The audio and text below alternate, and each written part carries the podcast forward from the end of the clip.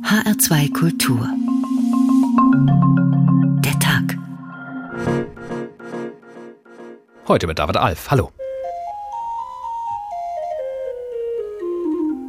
Ich erteile Ordnungsrufe für das Wort Lügenbold, für das Wort Heuchelei, für das Wort dumm, für das Wort Lümmel. Dieses Land wird von Idioten regiert. Die Debattenkultur, die Art und Weise, wie man miteinander umgeht, wie man einander angreift, hat sich vor allem mit der AfD massiv verändert. Wir werden sie jagen. Wir werden Frau Merkel oder wen auch immer jagen. Gerade wenn man als Journalist arbeitet, auch als Satiriker, dann gehört es zum Geschäft, dass man Mails bekommt, indem man erfährt, wann und wie man sterben wird. Wenn wir jetzt hier Politiker schulen müssten, dann müssten wir ihnen sagen, guckt, was ihr sagt, das läuft nicht einfach so wie Wasser an den Leuten ab, sondern ihr kreiert kleine Handlungsszenarien. Prügeln sollten wir uns hier nicht. Wir können vielmehr zeigen, dass man sich streiten kann, ohne dass es unanständig wird. Haltet alle mal die Fresse! Jetzt rede ich über Corona! Die Corona-Pandemie, die verlangt uns viel ab. Kein Wunder also, dass der Ton untereinander rauer wird. Das bestätigt jetzt auch die Landesvereinigung der Schiedsleute in Niedersachsen. Die Menschen seien angespannt und es gebe mehr Beleidigungen als noch im ersten Lockdown. Irgendwie klar, denn es läuft nicht bei uns. Seit über einem Jahr müssen wir Homeoffice und Schooling ebenso unter einen Hut bringen wie Lockdowns, Ausgangssperren, fehlende Impfstoffe und bald 80.000 Corona-Tote. Da reagiert man schon mal gereizter, wenn die Frau an der Supermarktkasse ihre Maske unter der Nase trägt.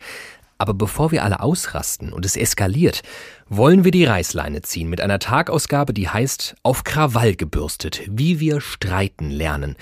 Genau das wollen wir uns nämlich zeigen lassen in den kommenden 50 Minuten von einer Mediatorin, einem professionellen Debattierer und einer Philosophin. Außerdem wollen wir uns anschauen, wie es um das Streitverständnis unserer PolitikerInnen steht und was eigentlich passieren kann, wenn wir uns verbal nicht mehr im Griff haben. Ganz so weit ist meine Kollegin Birgit Spielmann noch nicht. Dennoch merkt auch sie, wie der Ärger und der Frust dieser Tage immer größer wird. Noch hält sie an sich. Ich muss mit einem Geständnis beginnen.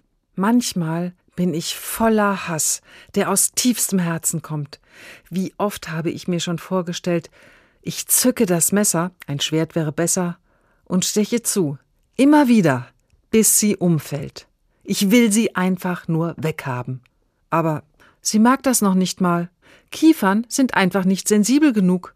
Schon gar nicht die, die in Nachbars Garten steht, aber die Nadeln kaum bei den Eigentümern, dafür aber in Unmengen samt Zapfen bei allen anderen lässt damit sie merken, dass ich mich nicht einfach nur anstelle und so eine von diesen notorischen Streitnudeln bin, fast die Hälfte meines Gartens ist zugenadelt. Das heißt, nicht nur jährlich immer wieder Nagelbettverletzungen durch die spitzen Kiefern stacheln, sondern auch Unkosten. Denn selbst Pflanzen, die angeblich saure Böden mögen, überlegen es sich in kürzester Zeit anders und ziehen den Tod dem Gedeihen vor. Ich habe sogar schon recherchiert, wie ich die Kiefer unauffällig zum Absterben bringen kann. Kupfernägel wurden genannt und irgendwelche fiesen Chemikalien, die die Wurzeln absterben lassen. Aber als es ans detaillierte Planen ging, war ich doch manchmal zu abgelenkt. Vom Rasenmäherroboter eben dieser Nachbarn, der stundenlang auf den grünen Halmen herumfährt und dabei gerne auch gegen das ein oder andere Hindernis. Das dabei entstehende Geräusch liegt zwar unterhalb der zulässigen Dezibel, aber weit oberhalb der Nervgrenze. Manchmal wird es übertönt vom Rasenmäher gegenüber. Er wird, obwohl beide Rentner sind, grundsätzlich dann angeworfen, wenn die Möglichkeit zur Entspannung bestünde, samstags oder nach Feierabend. In den ruhigen Momenten dazwischen tönt ein Mann vom Balkon gegenüber, der seine langen Telefonate grundsätzlich draußen führt. Meine Italienischkenntnisse wurden dadurch erzwungenermaßen aufgefrischt. Dabei wollte ich doch eigentlich Portugiesisch lernen. Wenn ich nachts erschöpft ins Bett sinke, werde ich von Madern, Katzen, entlaufenen Schildkröten oder was sonst so kreucht und fleucht geweckt. Denn der Lichtsensor von nebenan kennt keine Gnade, der geht bei allem an, wahrscheinlich sogar bei Regenwürmern. Statt Nacht und Dunkelheit ein Strahler wie auf dem OP-Tisch. Aber ich stehe das alles locker durch, nachdem ich mir einen hessischen Spruch zu eigen gemacht habe. Ich kann Ihnen allen für die verschiedensten Krisen, die drohen, aus dem Ruder zu laufen, empfehlen. Bevor ich mich aufreg, ist es mir lieber egal. Susanne Assad ist Mediatorin und unter anderem Konfliktmanagerin. Außerdem ist sie Geschäftsführerin von Streit Entknoten. Hallo, Frau Assad.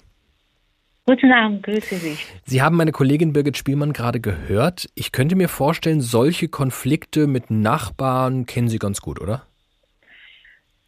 ist äh, alles mir sehr vertraut, was äh, Birgit erzählt hat. die Stimmung, die wir zum Anlass dieser Sendung genommen haben, diese Gereiztheit, dieser kurze Geduldsfaden, ja auch so eine gewisse Form der Grundaggression. Ganz grundsätzlich, durch was wird das in uns ausgelöst? Was passiert da? Also ich kann ähm, äh, als allererst sagen, toll, dass Ihre Kollegin noch nicht zum Messer ergriffen hat und auch nicht zu Chemikalien und äh, mit ihnen darüber geredet hat und möglicherweise auch an einer Mediation nachdenkt, auf Ihre Frage zu antworten. Ich glaube, ähm, diese, das Gefühl von Hass, was sie auch erwähnt hat und auch ähm, von, von anderen Gefühle, die sie nicht erwähnt hat, aber beim Zuhören habe ich gesagt, ich kann es verstehen, ähm, kommt es äh, eher, wenn ähm, Menschen in eine Situation kommen, wo sie sagen, ich verstehe das Verhalten von anderen nicht. Und auch, dass sie selber jetzt in dem Falle ihre Kollegin Birgit, dass sie sagt, meine Bedürfnisse, meine Interessen, mein Schlaf, meine Ruhe, die wird missbraucht und nicht gesehen und nicht beachtet. Und wenn wir in so eine Dynamik kommen und wenn unsere Bedürfnisse missachtet werden oder wir die Deutung geben, es wird missachtet, ähm, dann entsteht ein Gefühl. Ein ähm, Marshall Rosenberg hat gesagt, unsere Gefühle sind die Kinder unserer Bedürfnisse. Und wenn sie missachtet werden und nicht berücksichtigt werden, dann entwickelt sich ein Gefühl und das kann bis zum Hass gehen. Mhm. Und möglicherweise ist Hass das Wahrnehmende in dem Moment und dahinter steckt wahrscheinlich auch viel mehr auch wahrscheinlich auch Trauer und Wut. Mhm. In dem Fall ist es jetzt provoziert durch so eine gewisse Form der Rücksichtslosigkeit der anderen Parteien. Wir erleben jetzt alle sehr besondere Zeiten, belastende Zeiten durch eine Pandemie. Das kann man jetzt irgendwie schwer vergleichen mit Rücksichtslosigkeit. Fördert diese Pandemie diese Situation, in der wir alle stecken, ganz neue Konflikte oder sind es eigentlich am Ende die gleichen, kochen aber schneller hoch, eskalieren besser?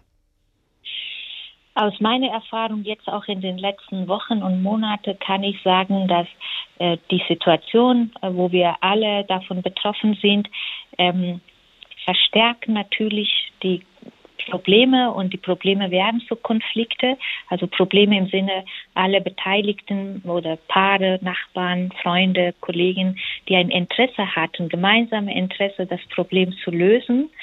Die Belastung die, die ähm, auch ähm, Orientierungslosigkeit, die ähm, Belastung auch, wenn die Familien Kinder haben und alles, was dazu gehört, die bringt uns dahin, dass wir noch sensibler werden und uns auch mit anderen Themen beschäftigen, wo die Motivation, die Kraft ein bisschen weniger wird, um das Problem zu lösen, Daraus wird ein Konflikt, in dem sich zwei harte Positionen entwickeln. Hm. Und tatsächlich, das wird durch äußere Einflüsse, wie jetzt die Situation, verschärft. Und ähm, ich erlebe das auch, ähm, dass viele Familien gerade belastet sind, so dass sie sagen, wir müssen uns trennen. Wo ich mhm. sage, Moment, lass uns mal gucken, was war das Problem und was sie jetzt als Konflikt oder Katastrophe sehen. Wir haben jetzt viel über Konflikte gesprochen, was die auslösen kann, über Streitereien und seine Gründe. Sie sind dafür da, Streits zu schlichten oder, um beim Namen Ihrer Firma zu bleiben, sie zu entknoten. Wie lernt man das? Ähm, also das kann man in Deutschland ganz professionell lernen, indem ähm, äh, Menschen eine Ausbildung oder eine Fortbildung dazu ähm, Belegen genießen. Es gibt auch gesetzlich geregelt, dass wir in Deutschland professionell uns als Mediator, zertifizierter Mediator äh, nennen, ist ähm, vom Gesetz geregelt, dass wir eine 120, mindestens eine 120-stündige Ausbildung mhm. ähm, absolvieren. Und, ähm, und in dieser Ausbildung sind äh, Inhalte unter anderem Menschen verstehen, zuhören, deeskalieren und die äußeren Einflüsse, die, die Systeme, wo sie sich aufhalten, insoweit gut analysieren, dass Menschen, deswegen mein Büro, entknoten, heißt das, dass wir nicht unbedingt für eine Situation ein, die Lösung finden, aber eine Klarheit und eine Erklärung, warum die Situation so ist, wie gerade ist. Und wie muss ich mir das äh, Menschen verstehen dann in der Praxis vorstellen? Also angenommen, Birgit Spielmann, die wir eben gehört haben, die kriegt jetzt doch noch einen Koller, weil der Mähroboter wieder am Sonntag laut vor sich hin mäht. Das eine kommt zum anderen kurzum. Sie und ihre Nachbarn sitzen nächste Woche bei Ihnen am Tisch. Wie läuft das dann ab? Also wenn die Nachbarn schon bei mir in meiner Praxis sitzen an einem Tisch, dann ist schon die halbe Mitte. Bevor die da sitzen, ist unsere mediative Haltung, dass ich sage, Birgit, ich verstehe dich, ich glaub's dir, was du mir erzählst. Gleichzeitig nehme ich die Einstellung, die Haltung, äh, die Rolle. Ich würde gerne ganz wertneutral auch die Sichtweise, die Perspektive von den Nachbarn hören. Und das findet in so einer Art Vorgespräche, telefonieren oder jetzt digital. Und in diesen Gesprächen versuche ich, dass die beiden Parteien ein Vertrauen zu mir bekommen, dass ich für die beiden da bin. Das ist ja unsere, unsere Philosophie. Wir sind allparteilich und neutral. Und wenn sie das Vertrauen zu mir bekommen haben, dass ich für die da bin, dann sitzen sie bei mir an einem Tisch. Und, und, und dann, ja. ja Ja, ich frage mich, wie lange das dann so dauert. Also Sie kennen ja ungefähr jetzt die Konfliktlinien. Äh, was glauben Sie, zwei Sitzungen oder doch eher 14? Äh, bei den äh, Nachbarschaftskonflikten versuchen wir, ähm, die Situation äh, oder die äh, Gespräche kurz zu halten, weil eine tiefe Bearbeitung deren Biografie nicht notwendig ist. Das wäre in Familienmediation oder in Arbeitskontext anders. Das sind Nachbarn, die haben, die wollen eine gute Nachbarschaft ähm, miteinander weiterhin ähm, leben und daher ich, also aus der Erfahrung kann ich sagen, so ein Nachbarschaftskonflikt in dem Falle, ähm, wenn ich die Motivation geweckt habe, dass die beide da sitzen und auch an einer Lösung arbeiten und sich zuhören, äh, dann gehen wir von ähm, vier Stunden aus. Oh ja, das ist ja relativ human. Wir hoffen trotzdem, dass es im Fall meiner Kollegin nicht zum Äußersten kommt, aber ich kenne sie ja ganz gut. Die hat sich eigentlich im Griff. Susanne Asad war das, Mediatorin und Konfliktmanagerin. Vielen Dank. Und äh, wir werden an dieser Stelle kurzerhand mal zum Theaterpublikum, denn die Protagonisten des folgenden Stücks, die hätten eine oder wahrscheinlich gleich mehrere Beratungssitzungen bei Susan Assad dringend nötig. 2006 wurde das Stück Gott des Gemetzels von Jasmina Reza in Zürich uraufgeführt, später sehr erfolgreich verfilmt und handelt, wie könnte es in dieser Sendung anders sein, von einem Streit, der ganz harmlos beginnt und in einem völligen Desaster endet. Drei Teile daraus hören wir im Laufe der Sendung und der erste kommt jetzt. Wir sind wirklich gerührt, wie großzügig Sie sich verhalten und wir wissen zu schätzen, wie Sie versuchen, die Wogen zu glätten, anstatt die Sache noch zu verschärfen. Bitte, das, das ist doch das Mindeste. Ja. Nein, kommen Sie, ich meine, so viele Eltern ergreifen doch einfach Partei für ihre Kinder und führen sich selbst auch wie Kinder.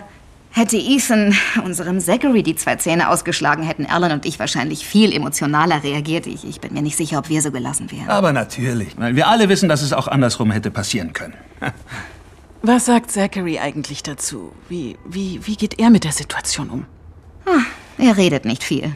Er ist etwas überfordert, denke ich. Aber ihm ist klar, dass er seinen Klassenkameraden entstellt hat. Nein, Nein, dass er seinen Klassenkameraden entstellt hat, das ist ihm nicht klar. Wie kannst du das denn sagen? Das ist Zachary natürlich klar. Ihm ist klar, dass dieses gewalttätige Verhalten inakzeptabel ist, nicht, dass er einen Klassenkameraden entstellt hat. Sie stören sich an dem Wort, aber ich fürchte, es bringt es auf den Punkt. Mein Sohn hat Ihren Sohn nicht entstellt. Ihr Sohn hat unseren Sohn entstellt? Kommen Sie nach der Schule, sehen Sie sich seinen Mund, seine Zähne an. Vorübergehend entstellt. Dem Mund fehlt nichts, da muss nur die Schwellung zurückgehen. Und wegen der Zähne. Wenn nötig, stellen wir gerne etwas bei, damit er den besten Zahnarzt Dafür sind wir versichert. Hören Sie, was wir wollen, ist, dass die beiden sich wieder zusammenraufen. Es muss doch unser Ziel sein, dass sowas nicht wieder passiert. Dann verabreden wir ein Gespräch. Ja, ganz genau. Die Frage ist, wollen die beiden sich aussprechen? Wollen sie das zwischen sich klären? Ethan, ja. Und Zachary? Dem lassen wir keine Wahl. Es muss von ihm ausgehen.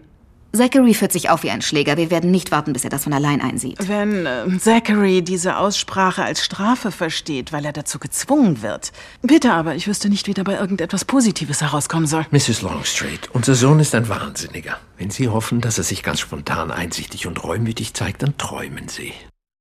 Auf Krawall gebürstet, wie wir streiten lernen. So haben wir diese Sendung heute genannt. Eben haben wir gehört, warum wir überhaupt so streitlüstern sind und wie man das wieder in den Griff bekommt, wenn es dann mal zum Streit gekommen ist.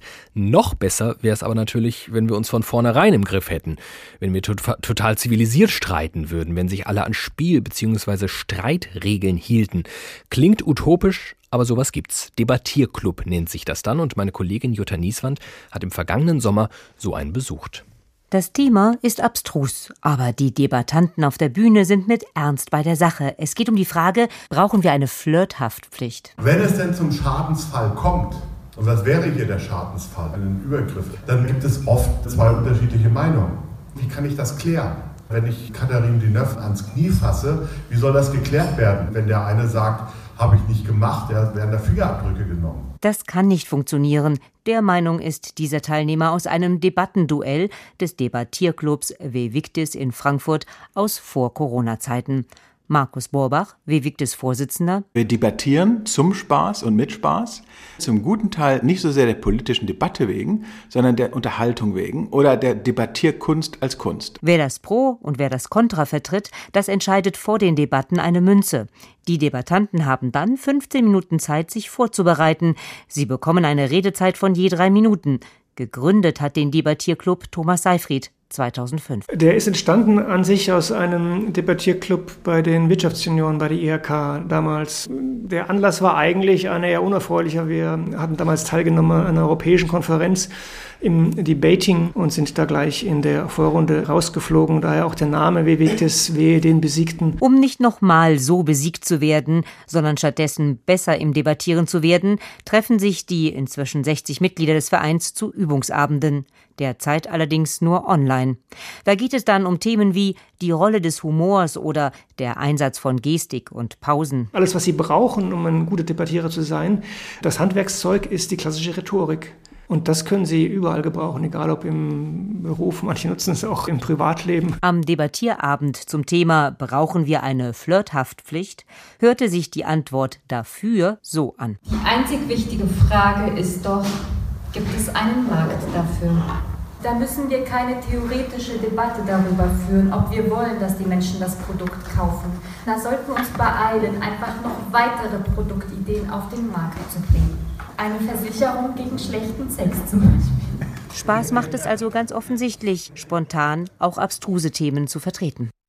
Jutta Nieswand über den Debattierclub W. Victis. Es ist nicht der einzige Debattierclub in Frankfurt. Allein der Deutsche Verband der Debattierclubs zählt 70 Vereine bundesweit.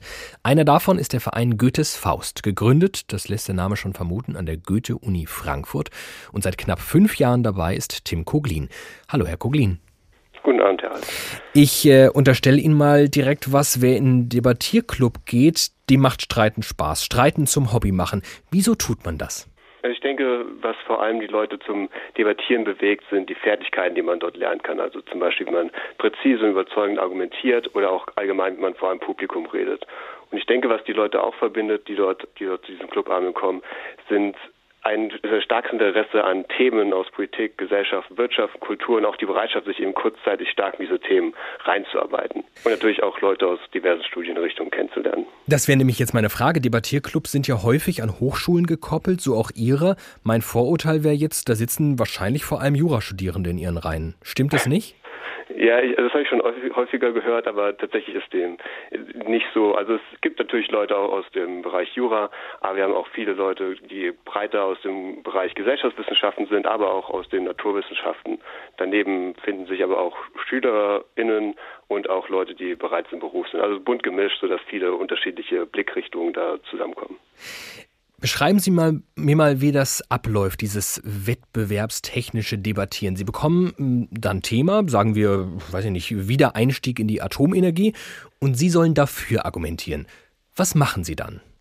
Dann kann ich das am besten so vorstellen, dass wir das tatsächlich als einen sportlichen Wettkampf betreiben. Und wenn wir jetzt so eine Frage hätten, wie Sie sie gerade gestellt haben, dann wäre es im Wesentlichen so, dass wir äh, zwei Teams, einmal Pro und Contra einteilen und äh, diese Teams aber zufällig gelost werden. Das heißt, das ist das Besondere am Debattieren, man vertritt nicht zwangsläufig seine eigene Meinung, sondern ist unter Umständen dann gezwungen, sich für eine andere Seite, die man vorher vielleicht nicht vertreten hat, zu argumentieren, was sehr hilfreich ist.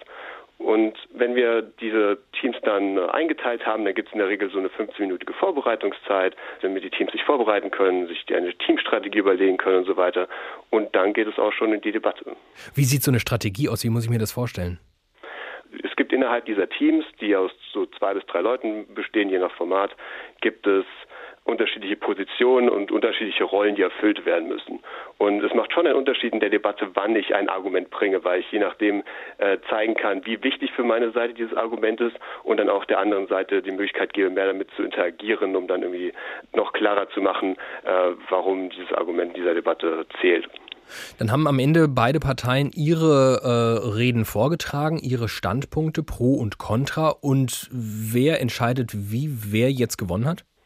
Also das Ziel einer Debatte ist, die, die Jury zu überzeugen. Und diese Jury, das sind in der Regel Leute, die schon sehr lange beim Debattieren dabei sind und anhand, also anhand ihrer Erfahrung und anhand dieses äh, festen Bewertungsrahmens, den es im Debattieren gibt, weil es an so ein Regelwerk gebunden ist, dann am Ende verkünden können, welches Team die Argumente besser und klarer vorgetragen hat. Sie haben jetzt gerade das Regelwerk angesprochen. Das heißt, für Außenstehende ist es nicht zwangsläufig nachvollziehbar, wer gewonnen hat. Es geht nicht einfach nur um die Stichhaltigkeit der Argumentation? Also wir versuchen, man versucht natürlich schon die Entscheidung so zu treffen, dass sie aus der Sicht eines ähm, eines interessierten, allgemein gebildeten Zuschauenden äh, passiert. Man kann es natürlich nicht ganz ausschließen, dass äh, es schon das Spezialwissen einfließt, einfach aufgrund der Erfahrung, die diese, äh, diese Leute haben. Aber zumindest versucht man, selbst wenn dieser Mechanismus mit, der, mit diesem Perspektivwechsel nicht greifen sollte, zu sagen, dass man unter diesem Panel, das aus so drei bis fünf Leuten bestehen kann, eben eine gesunde Mittlung am Ende heraus hat und dann auch äh, ein gutes Ergebnis, ein repräsentatives Ergebnis bei rumkommt. Aber Hauptkriterium ist dann wahrscheinlich tatsächlich doch diese argumentative Stichhaltigkeit, wie konkret und gut Argumente vorgetragen wurden, nehme ich an. Genau, also es gibt äh, so Bewertungskriterien an, auf inhaltlicher Ebene. Also sind die Argumente stringent. Kurz gesagt, ist das, was gesagt wurde, äh, richtig. Und dann gibt's noch äh, die andere Kategorie, ist das Richtige gesagt. Also bringe ich die richtigen Argumente, die zu dieser Debatte passen, oder rede ich irgendwie daran vorbei. Daneben gibt es dann noch rhetorische Kategorien, die dann eben so Dinge bewerten wie Auftreten, Sprachkraft oder auch die Fähigkeit, mit den anderen Leuten der Debatte zu interagieren. Ja, denn das ist ja tatsächlich wahrscheinlich das Spannende, denn jeder würde ja von sich aus sagen, ja, ich habe ganz gute Argumente gefunden, aber irgendwie muss es ja qualitative Unterschiede geben zwischen den Leuten. Das würde zumindest erklären, warum es dann sehr erfolgreiche Debattierende gibt. Worauf sollte man denn besonders achten, um gut zu debattieren? Ja, also zuallererst, so wie bei vielen Sportarten, ist es eine starke Sache der Übung, ob ich jetzt tatsächlich äh, über wie viel Erfahrung ich bereits in Debatten gesammelt habe, weil sich so Dinge wie die Einschätzung, was jetzt tatsächlich valide Argumente sind und inwieweit man sie erklären muss, ja, das, das gibt sich nicht von heute auf morgen, sondern das muss man in gewisser Art und Weise verinnerlichen.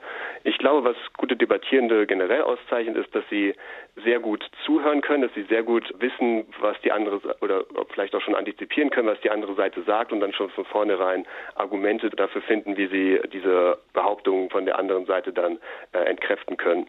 Und auch, dass sie wissen, wie sie jetzt wirklich klar machen, dass sie die wichtigsten Punkte in dieser Debatte gebracht haben.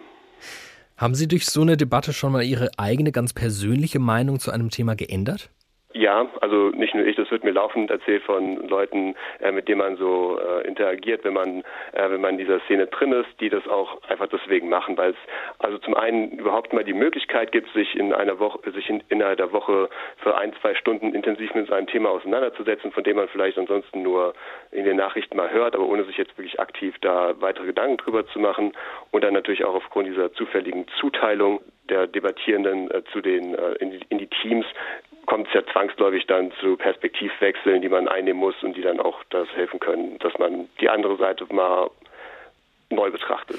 Und mal unabhängig von der eigenen Fortbildung, hilft es Ihnen eigentlich auch bei privaten Konflikten, bei Streitereien, quasi semi-professioneller Debattierer zu sein?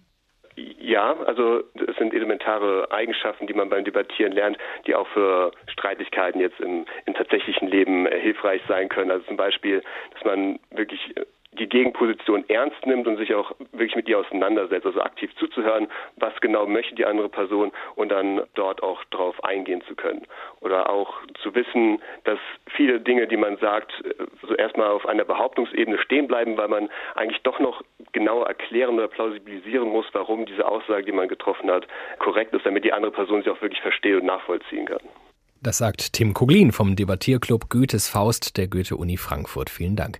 Mitglied eines Debattierclubs ist wahrscheinlich niemand von denen, die sich in Jasmina Resas Stück Gott des Gemetzels streiten. Anders lässt sich jedenfalls nicht erklären, wieso es bei den beiden Ehepaaren derart aus den Fugen gerät. Michael und ich haben uns in hohem Maße um Fairness bemüht, sind auf sie zugegangen. Also so fair waren sie nicht. Ach, wirklich?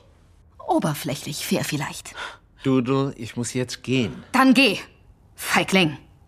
Nancy, mir droht der Verlust meines mit Abstand wichtigsten Mandanten. Da geht Aha. mir der fürsorgliche Elternscheiß und das ganze Gezeter, das Ja, aber mein Sohn hat zwei Zähne verloren, zwei Schneidezähne. Wissen wir, danke. Einen davon unwiederbringlich. Er kriegt neue Zähne.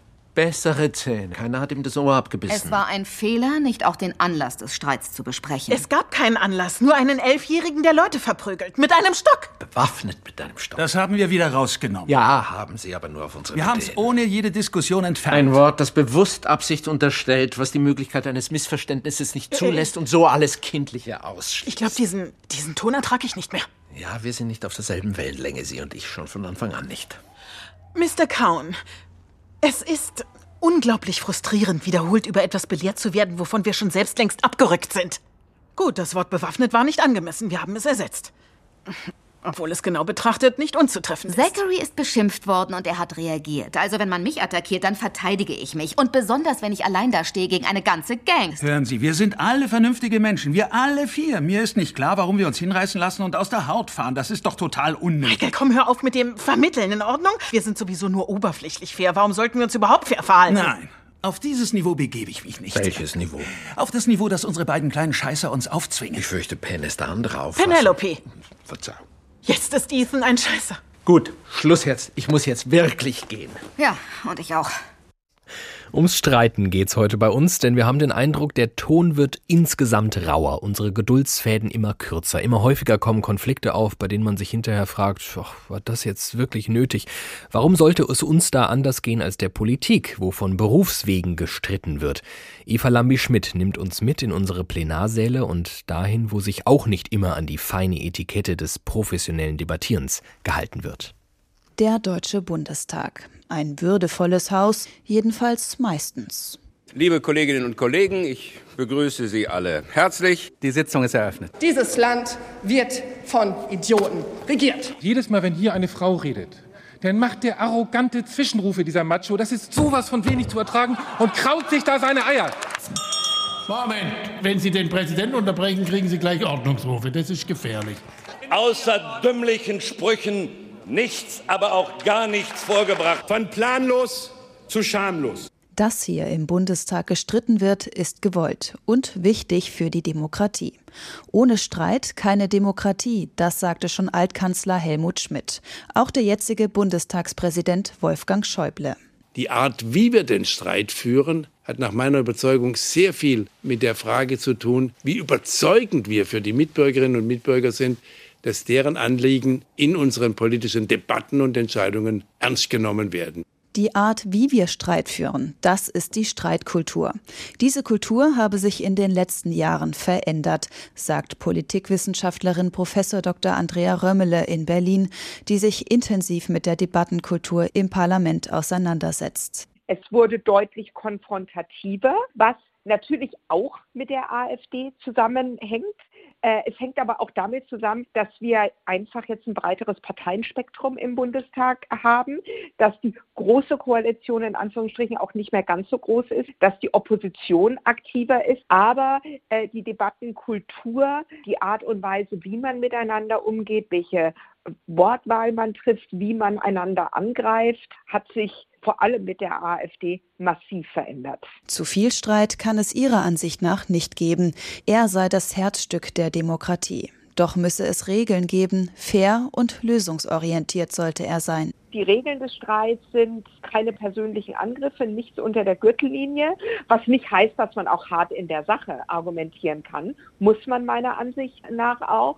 Und Streit muss sich auch auf Fakten basieren. Also ein Streit, der faktenfern ist, bringt die Politik nicht weiter. Am Ende steht der Kompromiss, ob im Bundestag oder wie Bundeskanzlerin Angela Merkel 2018 nach den abgeschlossenen Koalitionsverhandlungen feststellte. Die Fähigkeit in einer Demokratie trotzdem handeln zu können, besteht doch darin, aus den unterschiedlichen Positionen Kompromisse zu schmieden. Doch die Corona-Krise hat einiges verändert.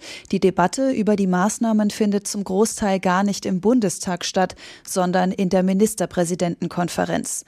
FDP-Chef Christian Lindner fordert schon seit Monaten, den Bundestag wieder mehr einzubinden. Diese Entscheidungen sollten hier aber nicht nur kommentiert, sondern nach harter argumentativer Auseinandersetzung in öffentlicher Sitzung und gesetzlich getroffen werden. Auch Politikwissenschaftlerin Andrea Römmele ist der Meinung, der Bundestag als Legislative muss nach jetzt mehr als einem Jahr Notfallkrisenmodus wieder in den Fokus rücken dass Maßnahmen eben auch im Parlament diskutiert und verabschiedet werden müssen. Und die Stunde der Exekutive, was in Krisenzeiten ja immer der Fall ist, was ja auch seinen Sinn hat, jetzt langsam mal aufhört und die Stunde der Legislative eben auch kommen muss. Auch wenn sich die Legislative nicht immer ganz einig ist. Thomas Krüger war unter anderem Stadtrat und Senator in Berlin, später bis 1998 Mitglied des Deutschen Bundestages und ist nun seit über 20 Jahren Präsident der Bildungszentrale für politische Bildung. Guten Tag, Herr Krüger. Guten Tag. Sind Sie froh, dass Sie inzwischen weniger streiten müssen als damals noch als Politiker? Na, in der politischen Bildung ist man auch schwer dabei, unterschiedliche Interessen auszuhandeln und äh, der Streit, wenn man so will, gehört äh, wie der die Luft zum Atmen zur politischen Bildung dazu. Also da gibt es kaum Unterschiede. Auch nicht in der Qualität. Also es geht ähnlich hitzig zu. Äh, das vielleicht nicht, vielleicht nicht in der Schärfe der Argumente, aber äh, doch sozusagen in der Sache spielt Kontroversität eine Schlüsselrolle in der politischen Bildung, weil die Interessenlagen und auch die äh, Perspektiven äh, bei den Menschen völlig verschiedene sind. Und die müssen natürlich ausgehandelt und diskutiert werden. Und politische Bildung, die diese Unterschiedlichkeit nicht zum Thema macht und auch verhandelt, ist eher Agitation und Propaganda. Und das äh, erinnert einen eher an DDR-Zeiten. Apropos DDR, Sie waren eines der Gründungsmitglieder der SPD in der DDR. Was unterscheidet Streit in der DDR damals vom Streit in der Bundesrepublik? Also man kann sagen, dass in autoritären Gesellschaften wie der DDR äh, Streit und Konflikt ja eher unterdrückt worden ist. Also der vermeintliche Konsens, der da immer vorgespielt wird, ist in Wirklichkeit eigentlich ein tabuisierter Dissens. Es gibt keine plurale Meinung. Äh, und, ähm, äh, und das Anderssein wird einem einfach schwer gemacht. Also wer Punk war, wer Hippie war, wer Christ war in der DDR, der hatte es wirklich schwer, weil er eben immer unter Verdacht geraten ist, ähm, äh, sozusagen gegen das System, gegen den Konsens, den vermeintlichen Konsens der DDR zu sein. Und äh, insofern musste man sich äh, als Oppositioneller schon fantasievolle Varianten ausdenken oder auch subversive Formen eben den informellen Gruppen oder mit Flugblättern äh, die andere Meinung zum Ausdruck zu bringen. Weil Hintergrund in autoritären Systemen wie der DDR ist immer, dass es sowas wie eine asymmetrische Macht gibt. Die, äh, gegen die man eigentlich als Oppositioneller so gut wie nichts tun kann. Aber man kann eben doch, wenn man kreativ und, und ein bisschen subversiv ist. Es gibt eine andere Machtverteilung im Hier und Jetzt äh, in der Bundesrepublik des 21. Jahrhunderts. Äh, dennoch, eine weltweite Pandemie hat uns im Griff. Wir, das ist die Unterstellung dieser Sendung, sind äh, alle etwas angespannter, so auch der Ton miteinander. Der Beitrag eben hat es anklingen lassen, auch im politischen Betrieb ist der Ton rauer geworden und zwar nicht erst seit Corona. Teilen Sie den Eindruck? Ja, unbedingt. Ich glaube, dass es eine ganze Reihe von Gründen gibt, die in den letzten Jahren, nicht erst seit der äh, Pandemie, sondern schon vorher, äh, zu einer Zuspitzung der öffentlichen Debatte geführt hat. Ähm, ein Grund ist, dass die Gesellschaft, in der wir leben, immer heterogener und vielfältiger wird. Manche sprechen sogar von einer super diversen Gesellschaft. Äh, dann gibt es aber auch Gründe, die äh, eigentlich eher älter sind, die man eigentlich auch aus seiner eigenen Kindheit noch kennt also unterschiedliche Religionen, unterschiedlicher Bildungsgrad, Alter, Geschlecht, die Sozialisierung in ländlichen Räumen oder eher in Städten und natürlich Beispiel Musikgeschmack. Ja, also wer heute Capital Bra hört, der äh, steht garantiert nicht auf die Antilopen Gang. Früher hätten wir äh, das mit den Rolling Stones und den Beatles äh, ausgehandelt. Ja, und dann gibt es andere Fragen sozusagen, die eher kulturalisierender Natur sind. Also wir leben, wenn man so will, in einer Gesellschaft der Singularitäten, wie Andreas Reckwitz, der Soziologe, das bezeichnet. Das kann man ein bisschen äh, pauschal äh, mit seinem Beispiel äh, illustrieren. In den 60er Jahren wollte jeder einen Kühlschrank, einen VW und einen Fernseher. Und heute will man das äh, ultimative Reiseland, äh, was sich von allen anderen unterscheidet, die vegane Küche äh, mit besonderen Gerichten und Akzentsetzungen oder die extravagante Schule für das eigene Kind. Das heißt also, ähm, die Unterschied, das Unterschied machen zu anderen spielt heute eine sehr große Rolle in dieser spätmodernen Gesellschaft. Und es gibt noch viele weitere Punkte, von denen vielleicht der Aspekt der Digitalisierung äh, der wichtigste ist. Wir haben hier, ähm, wenn man zu, zu will, so will, zugespitzt eigentlich sowas wie ähm, eine Polarisierung in die Filterblasen auf der einen Seite. Das heißt, wir reden eigentlich nur noch mit den Leuten, die derselben Meinung sind wie wir und verstehen die. Und der Hate Speech, also der Hassrede auf der anderen Seite, die es zwar immer schon gegeben hat, die sich aber so zugespitzt hat, dass man heute ähm, ja äh, quasi äh, in den digitalen Medien nur noch beleidigt und aggressiv auftritt. Also man kann fast sagen, dass dass äh, Hass und das Böse und das Skandalöse besser skaliert in, äh, im Internet und in den digitalen Welten äh, als alles andere, was eher auf Konsens und Kompromiss aus ist. Angesichts dieser ähm, gesellschaftlichen Umbrüche, dieser völlig neuen Konfliktlinien, dieser, ja, wenn ich Ihnen so zuhöre, auch viel mehr Konfliktlinien, als es vielleicht noch vor 40 Jahren der Fall war, gehört dann vielleicht zu politischer Bildung mehr denn je eigentlich auch demokratisch streiten lernen? Definitiv ja. Das ist ja, ähm, wenn man so will, ein Punkt, der in diesem ganzen Kontext äh, relevant geworden ist, dass politische Bildung wieder eine größere Beachtung findet.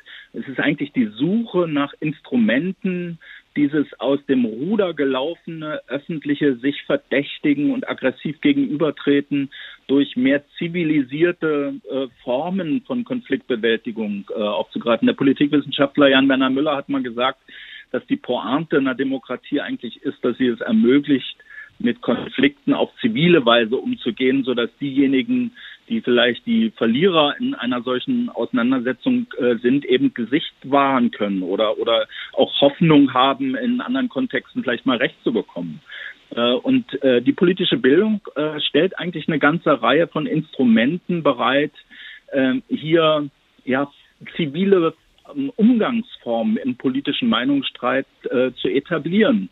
Und da ist es eben wichtig, dass man Konflikte und, äh, und äh, ja, Widersprüche äh, nicht ausblendet, sondern eher einblendet. Übrigens auch von denjenigen, die normalerweise nicht gehört werden. Es gibt ja, ähm, äh, wir haben vorhin vom Bundestag gesprochen, durchaus Gruppen, die im Parlament überhaupt nicht repräsentiert sind oder völlig unterrepräsentiert sind. Und deshalb ist es wichtig, in der politischen Bildung auch diese Position, diese Minderheitenposition stark zu machen. Demokratie ist nicht nur, wenn man so will, eine eine Regierungsform oder eine politische Form, in der äh, Mehrheiten äh, das einzig Ausschlaggebende sind, sondern Demokratie beweist sich immer auch daran, wie zivilisiert man mit Minderheitenpositionen und Minderheiten selber umgeht. Das sagt Thomas Krüger, Präsident der Bundeszentrale für politische Bildung. Haben Sie vielen Dank. Und ein letztes Mal für heute begeben wir uns in die Pariser Stadtwohnung, in der in Gott des Gemetzels ein Streit entfacht ist. Ja, woran eigentlich genau, das weiß inzwischen so recht keiner, außer die anderen sind schuld. An allem. Es bringt nichts, sich anständig zu verhalten. Ehrlichkeit ist bloße Dummheit. Die schwächt einen nur, weil man wehrlos wird. Gehen wir, Nancy. Für einen Tag haben wir genug Predigten und Vorträge gehört. Ja, gehen Sie nur. Aber eins sage ich Ihnen noch. Jetzt, wo ich Sie zwei kenne, da wundert's mich nicht, dass. Wie war sein Name nochmal? Zachary verhaltensgestört ist. Wütend geht Nancy vom Flur auf Michael zu. Sie versuchen alles, uns Schuldgefühle einzureden, als hätten Sie und bloß Sie die Tugend gepachtet. Aber Sie. Penelope winkt in die Wohnung. Die Nachbarn. Ich habe eingeladen. Die Türen waren weit geöffnet aus einem Geist der Versöhnung heraus. Dafür darf ich von den beiden mehr Dankbarkeit erwarten. Fahren Sie nur fort, Ihr Ego zu streicheln. Das ist wunderbar. Ihr Sohn schlägt Ethan zusammen und du machst mich wegen diesem Hamster an? Das mit dem Hamster war falsch. Das kannst du nicht Ich leugnen. scheiß auf den blöden Hamster! Scheißt du auch noch auf den Hamster, wenn deine Tochter wiederkommt? Wart's nur ab. Ich lass mir doch von einer neunjährigen Rotzgöre nicht auf der Nase rumtanzen. Sie sagen, dass Sie keine Reue empfinden und verlangen es von Zachary? Wissen Sie was? Dieses ganze Ausdiskutieren, dieses Einsicht zeigen, steht mir ehrlich gesagt bis hier. Wir waren nett zu Ihnen. Wir haben Tulpen besorgt. Wissen Sie, meine Frau verkauft mich als Gutmenschen. Aber in Wahrheit fehlt mir völlig die Geduld für diesen gefühlsduseligen Blödsinn. Ich bin ein richtig fieses, cholerisches Dreckschwein, okay? Sind wir alle. Nein, tut mir leid, sind wir nicht. Wir sind nicht alle fiese, cholerische Dreckschweine. Sie nicht, natürlich. Nein, ich nicht. Gott sei Dank. Nein, nicht du, Darjeeling. Nicht doch du. Du bist kultiviert. Hauptsache ist doch die Form zu wahren. Wieso bist du so aggressiv mir gegenüber? Ich bin nicht aggressiv, ich bin nur ehrlich. Oh, doch, natürlich, du bist aggressiv. Weißt du was?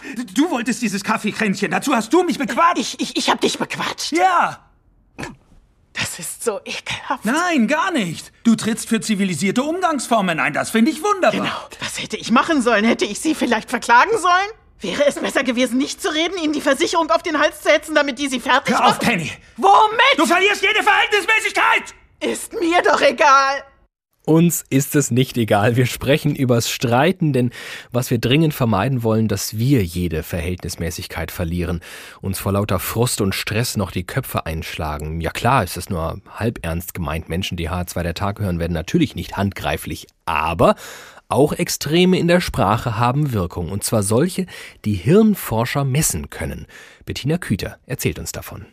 Längst werden nicht nur Politiker jeder Couleur bedroht, auch Journalisten oder Satiriker, die wie Schlecki Silberstein die bittere Realität aufs Korn nehmen. Gerade wenn man als Journalist arbeitet, auch als Satiriker, dann gehört es zum Geschäft, dass man Mails bekommt, indem man erfährt, wann und wie man sterben wird. Das Schwierige ist immer, du hast ja kein Gesicht, du hast ja keinen richtigen Adressaten hinter der Morddrohung. Und die Hemmschwellen, eine Morddrohung zuzustellen, die sind ja gering. Man muss ja nicht mal mehr einen Brief schreiben und man muss ja nicht mal mehr eine, eine Briefmarke lösen. Es kostet kein Geld mehr. An der Freien Universität Berlin untersuchen Gehirnforscher im Testlabor, wie Sprache im menschlichen Gehirn verarbeitet wird. Was passiert, wenn wir Aufforderungen zu Gewalt immer wieder hören und lesen? Wenn ich jetzt ein Mensch bin, der in gewaltbereiten Zustand ist und dementsprechend dann auch sagt, schlag die XY aufs Maul, dann läuft in meinem Gehirn auch ein Handlungsaktivationspatterns zumindest leicht aktiviert ab, das auch ablaufen könnte, wenn ich die Handlung selbst mache. Das ist zumindest das, was uns viele Hirnuntersuchungen nahelegen. Der Neurolinguist Friedemann Pulvermüller ist Experte für die Frage, wie Sprache bestimmte Hirnfunktionen aktiviert. Man kann eine kognitive Denkumgebung schaffen, in der dann Handlungen nahegelegt werden. Im Sprachlabor startet sein Mitarbeiter Rosario Tomasello einen wissenschaftlichen Test. Und deine Aufgabe ist eigentlich ziemlich einfach. Da werden jetzt bestimmte Sätze gespielt und du musst dann halt quasi nur zuhören und die verstehen. Ja? Ja, verstanden. Die Probandin hört einen Satz und dabei wird gemessen, ob die motorische Hirnfunktion aktiviert wird oder nicht. I make a snowball and I throw it. Allein durch das Wort Schneeball wird im motorischen Kortex die Bereitschaft zu werfen animiert, schon bevor das Wort werfen überhaupt genannt wird. In diesem Experiment konnten wir zeigen, dass diese Handlungsaktivierungen, die etwas mit der Bedeutung der erwarteten Wörter zu tun hat, äh, dass man die schon sieht, bevor überhaupt diese Wörter auftauchen. Die Wissenschaftler sicherten diese Testergebnisse mit Gegenproben. Was man hier sieht, ist, dass Worte, die vorhersagbar sind, wie zum Beispiel ich gehe zur Tafel und schreibe, quasi in dem Fall schreibe, das Wort ist vorhersagbar, zeigt eine Aktivierung im Gehirn, quasi fast 2 Mikrovolt, äh, bevor das Wort Schreiben äh, gespielt wird. Aber wenn wir Sätze haben, die negativ sind, so zum Beispiel, ich gehe nicht zur Tafel und schreibe, und dem Fall, da ich nicht dahin gehe, werde ich auch nicht schreiben, sehen wir, dass die Linie quasi nur bei Null bleibt. Das ist keine Gehirnantwort zu diesem Wort, was angezeigt wird. Insofern ist Sprache Handlung. Nach diesen Forschungsergebnissen müsste mit Sprache viel bewusster und vorsichtiger umgegangen werden. Wenn wir jetzt hier Politiker schulen müssten, dann müssten wir ihnen sagen, guckt, was ihr sagt, das läuft nicht einfach so wie Wasser an den Leuten ab, sondern ihr kreiert kleine Handlungsszenarien in den Gehirnen eurer Mitmenschen. Und eines kann man da nicht mehr sagen. Ich habe mal von diesen Handlungen die ganze Zeit gesprochen und wenn es dann einer macht, habe ich nichts damit zu tun. Das kann ich nicht mehr. Ein Satz aus diesem Beitrag ist bei mir besonders hängen geblieben. Es müsste viel äh, mehr bewusster mit Sprache umgegangen werden, viel vorsichtiger. Wie schaffen wir es nun aber, ganz zivilisiert miteinander umzugehen, ganz bewusst dabei mit unserer Sprache zu agieren, wenn es PolitikerInnen schon zunehmend schwerfällt? Wie sollen wir im Alltag mit Andersdenkenden streiten? Romy Jaster arbeitet am Institut für Philosophie der Humboldt-Universität zu Berlin, ist Geschäftsführerin der Gesellschaft für analytische Philosophie und Leiterin des Forums für Streitkultur. Hallo, Frau Jaster. Hallo. Frau Jaster, wann haben Sie sich zum letzten Mal gestritten? Ja, ich streite mich ja berufsbedingt andauernd. Äh, das ist ja das Kerngeschäft von Philosophen und Philosophinnen. Das klingt sehr, das klingt sehr an, anstrengend. Nö, das ist überhaupt nicht anstrengend. Also ähm, ich, ich würde sagen, dass der Streitbegriff, so wie wir den jetzt im Alltag verwenden, ja äh, eher negativ besetzt ist, weil mhm. es äh, da immer schnell dann äh, dazu kommt, dass Emotionen hochkochen und man sich am liebsten an die Gurgel gehen würde. Aber ähm, Streit, so wie ich das erstmal verstehen würde, ist zunächst mal eine Auseinandersetzung, in der es darum geht, irgendeine Meinungsverschiedenheit auszutragen. Und das äh, kann man ja auch ganz gesittet tun und ähm, im besten Fall sogar was dabei lernen. Was zeichnet denn dann einen guten Streit für Sie aus? Der, wo am Ende alle was gelernt haben?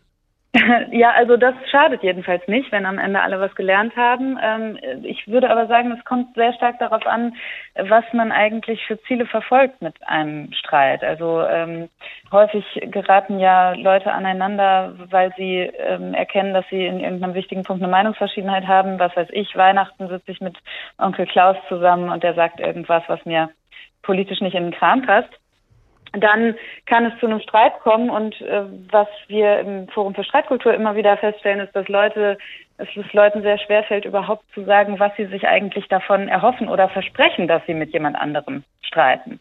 Äh, also was habe ich eigentlich davon, wenn ich jetzt Onkel Klaus da mal ordentlich die Meinung gesagt habe? Ähm, vielleicht gar nicht so viel. Ähm, deswegen, was ein guter Streit ist, hängt sehr stark davon ab, äh, was man eigentlich selber gerne davon hätte. Wenn es darum geht, sich Luft zu machen, dann äh, kann ein guter Streit darin bestehen, dass man einfach dem anderen richtig äh, vor den äh, einen vor den Bug gibt. Wenn man allerdings ähm, hehrere Ziele verfolgt, sowas wie zum Beispiel die andere Person zum Nachdenken zu bewegen, sein eigenes Meinungssystem mal zu überprüfen, zu gucken, wie gut eigentlich die Argumente sind, die man hat für die Standpunkte, die man so vertritt, dann äh, muss man ganz andere Strategien ansetzen. Ich, ich habe aber den Eindruck, dass gerade letzteres äh, nur dann wirklich leicht fällt, wenn man seinem Gegenüber grundsätzlich gewogen ist, also wenn man dem nicht unterstellt, ein Idiot zu sein. Im Laufe der Sendung habe ich außerdem den Eindruck gewonnen, dass es uns total gut täte, auch mit denen zu streiten, und zwar zivilisiert, konstruktiv, bei denen ich mir nicht so sicher bin. Ich weiß jetzt nicht, wie das bei Onkel Klaus der Fall ist. Ich mach's mal konkret, Frau Jaster. Wie streite ich mich mit Idioten? Ja, das kommt jetzt darauf an, was Sie mit Idiot meinen. Also wenn Sie mit Idiot jemanden meinen, der etwas der eine Meinung vertritt. Ich mache es auch da konkret. Also ich, ich mache es mal konkret. Ich spreche ja. mal von mir als Privatperson, äh, die wir ja auch alle sind ich bin zum Beispiel gar nicht so neugierig, was wohl Nazi von der Einwanderungspolitik hält. Ich hinterfrage da auch nicht grundsätzlich meine Position, wenn es darum geht, ob wir Menschen im Mittelmeer ertrinken lassen. Also wenn das zur Debatte steht, wie kann ich dann noch ein guter Diskutant sein? Hm. Naja, also selbst wenn man nicht bereit ist, seine eigene Position dazu hinterfragen, ähm, wäre es ja eine, zum Beispiel eine gute Maßnahme, mal zu überprüfen, wie gut eigentlich die Argumente sind, die man dafür wirklich hat. Also wir haben ja häufig sehr starke Überzeugungen, für die wir gar nicht so ganz besonders äh, gute Begründungen angeben können, wenn man uns fragt. Und äh, dieses Interesse, würde ich denken, sollte eigentlich jeder haben, dass der Grad, in dem man von etwas überzeugt ist, also der Überzeugungsgrad, mit dem man etwas vertritt, ungefähr dem der Qualität der Gründe entspricht, die man dafür auch hat. Und äh, diese, mh, wenn man darauf mal beginnt zu achten, dann kann man auch ein ich sage jetzt mal, idiotisches Gegenüber, also jemanden, der in der Sache einen Standpunkt vertritt, den man selber abscheulich findet, ganz gut als Sparringspartner benutzen, um ähm, rauszufinden, äh, ob man eigentlich tatsächlich einen gut begründeten Standpunkt hat oder einfach nur einen starken Standpunkt. Mhm. Das heißt, wir orientieren uns dann äh, gar nicht mehr so sehr an Fakten, sondern versuchen tatsächlich, es erinnert mich gerade so ein bisschen an den Debattierclub von vorhin, so ein bisschen sich gegenseitig so ein bisschen ähm, herauszufordern, sich selbst auch dadurch herauszufordern. Wir haben vorhin im Beitrag von Eva Lambi-Schmidt, eine Politiker, äh, Politikwissenschaftlerin, sagen hören, ein Streit, der Fakten fern ist, bringt die Politik nicht weiter. Verstehe ich Sie richtig? Im Privaten sieht es dann anders aus? Nee, also ich, ich wüsste, also es geht ja bei der Überprüfung von Gründen, also wie gut sind eigentlich meine Gründe, geht es ja genau darum, herauszufinden, äh, wie, wie gut ist das eigentlich in, in der Wirklichkeit fundiert, beispielsweise, was ich da so denke. Also wenn ich jetzt die Auffassung habe, äh, also eine bestimmte Auffassung habe, zum Beispiel zur Einwanderungspolitik und jemand anders hat eine andere, mhm. ähm, dann kann es ja durchaus sein, dass die Person mich herausfordert auf eine Weise, so dass ich erkenne, dass ich eine bestimmte Information eigentlich nicht so richtig integriert habe in, mhm. mein, in meine Überlegungen. Also das, äh, nee, nee, das ist genau im Gegenteil. Ähm, Gründe sind ja ganz stark verbunden damit, ähm, was die Tatsachen sind. Wir hatten es äh, von der Haltung dem Streit gegenüber, wir hatten es ähm, dementsprechend auch von der Haltung dem Ausgang eines Streits äh, gegenüber. Ich ehrlicherweise habe eigentlich schon den Anspruch, am Ende Recht zu haben, auch wenn es utopisch ist, irgendwie so einen Konsens zu finden. Auch wenn Sie Unrecht haben? Also wenn ich jetzt ganz ehrlich zu Ihnen bin, Frau Jasta, dann weiß ich ja in dem Moment dann vielleicht noch gar nicht. Denke ich erstmal, das wäre doch toll, wenn die, mein Gegenüber dann denkt, ja, da hast du, da hast du recht. Aber sollte der Konsens vielleicht am Ende gar nicht das Ziel sein, wenn ich das so richtig verstehe? Ein Abtasten, ein Faktenchecken, ein Agree to Disagree? Naja, also das kann natürlich am Ende eines Streits stehen. Es ist dann äh, unter Umständen nicht so besonders viel gewonnen. Also ich würde den Unterschied machen, machen zwischen Recht haben wollen und Recht behalten wollen. Also natürlich wollen wir alle Recht haben im Sinne von die Dinge richtig erfasst haben. Und das ist ja auch in Ordnung. Aber ähm, äh, zu wollen, dass der andere am Ende findet, dass man Recht hat, auch wenn man vielleicht gar nicht Recht hatte, das ist ja nicht so ein gutes Ziel in einem Streit. Und das ist so eine Frage der Haltung auch einfach. Bin ich bereit, äh, mich darauf einzulassen, meine eigenen Meinungen zu überprüfen und meine eigenen Gründe zu überprüfen? Oder ähm, geht es mir eigentlich nur darum, ähm, mein, mein Standing zu behaupten? Und um das zu überprüfen, lohnt sich Streiten also allemal. Das war Romy Jasta, Philosophin und Leiterin des Forums für Streitkultur. Vielen Dank.